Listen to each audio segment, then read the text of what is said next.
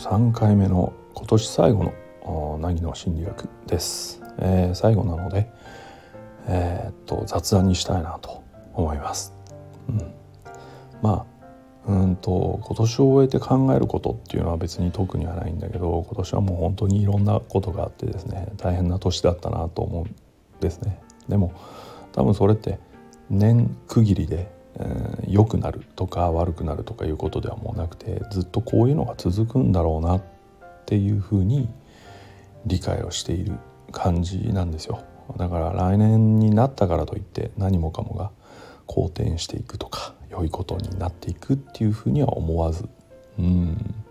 いかに今抱えていることこれから起きることを乗り越えていくかというそれがまあずっと続いていくんだろうなとそんなふうに思っています。えっとまあよくですね会社員とかやられてる方がね定年退職したら好きなことをたくさんやるんだみたいなことを言われる方多いじゃないですか。で僕は会社員でもないし、うんまあ、子供がいるわけでもないので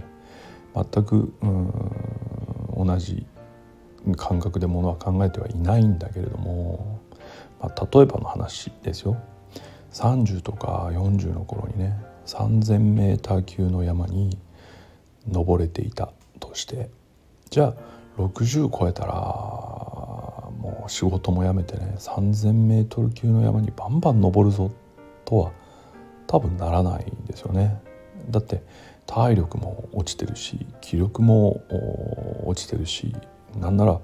体調だってねどれぐらい安定してるかわからない状態になるわけだから年を重ねるっていうことはねもしかしたらその頃はバンバン登るぞって言ってたけどもう頑張っても 1,000m 級の山ぐらいしか登れないかもしれない十分あると思うんですねそういうことがね。うんで、えー、そう考えてみるとですね僕もやっぱり例えば独立した頃の気力とか体力と比べればですねもう格段に落ちてしまっているしやっぱり同じ一つの山登るのにもすごい時間かかるようになってきてるっていう実感があるんですよね。うんですので、まあ、あの頃と同じような目標を持ってうん野望を持ってうん歩き続けるっていうのはちょっと無理なんだろうなとは思ってはいるんですけれどもでもどうだろうあの頃 3,000m 級に登れて今は同じ時間で 1,000m 級にしか登れないんだとしたら3倍の時間をかければ 3,000m 級だってもしかしたら登れるかもしれないわけですよ。そんな風に、えー、これからは目標に対して歩いていけたらなっていう風になんか漠然と思うようにはなっていますね最近ね。うんもちろんあとどれぐらいの年数僕が動けるのか生きているのかはちょっと予想もつかないんですけれどね、うん、それでもうん。やっぱり今やりたいなと思ったことはもう早速始めて。だって3倍かかるんだとしたら、うん、到達するのもね1年じゃなくて3年先になる可能性だってあるわけだからね。やりたいと思ったことはできるだけうん速やかにうんちょっと実施してみようかな。行動してみようかな。それは、まあ、来年に向けて今、うん、よく考えること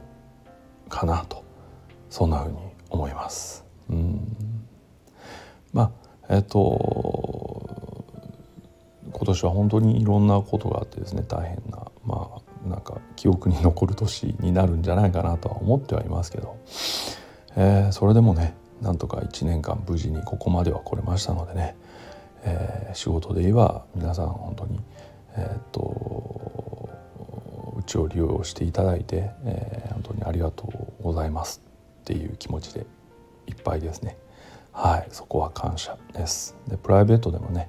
えー、まああんまり友達は多くないんですけれども付き合ってくれた人たち、うん、には本当に感謝をしていますね。ですので、まあ、1年間無事にここまで来れたことにはもう本当に感謝感謝ということです。で来年以降ねうんうまくいけばもしかしたら新しい出会いとかそういうこともあるかもしれないとは思ってるんですよね。うん歩みを続ければ。うん、それはそれですごく楽しみなことなのでまたそういう出会いにも恵まれるようにと願いながら、うん、今年の締めくくりとさせていただきたいと思います。えー、1年間、うん、ちょっとね飛び飛びの収録であれでしたけれどもねお付き合いいただいた方ありがとうございました。また来年も、えー、折に触れ収録できたらなとそう考えていますのでよかったらお付き合いください。うん、そんなわけで、えー、今日は今年最後のご挨拶を兼ねて、えー、自分の現在の心境についてお話をさせていただきました。ここまで、え、聞いていただいてありがとうございます。またお会いする日までお元気で。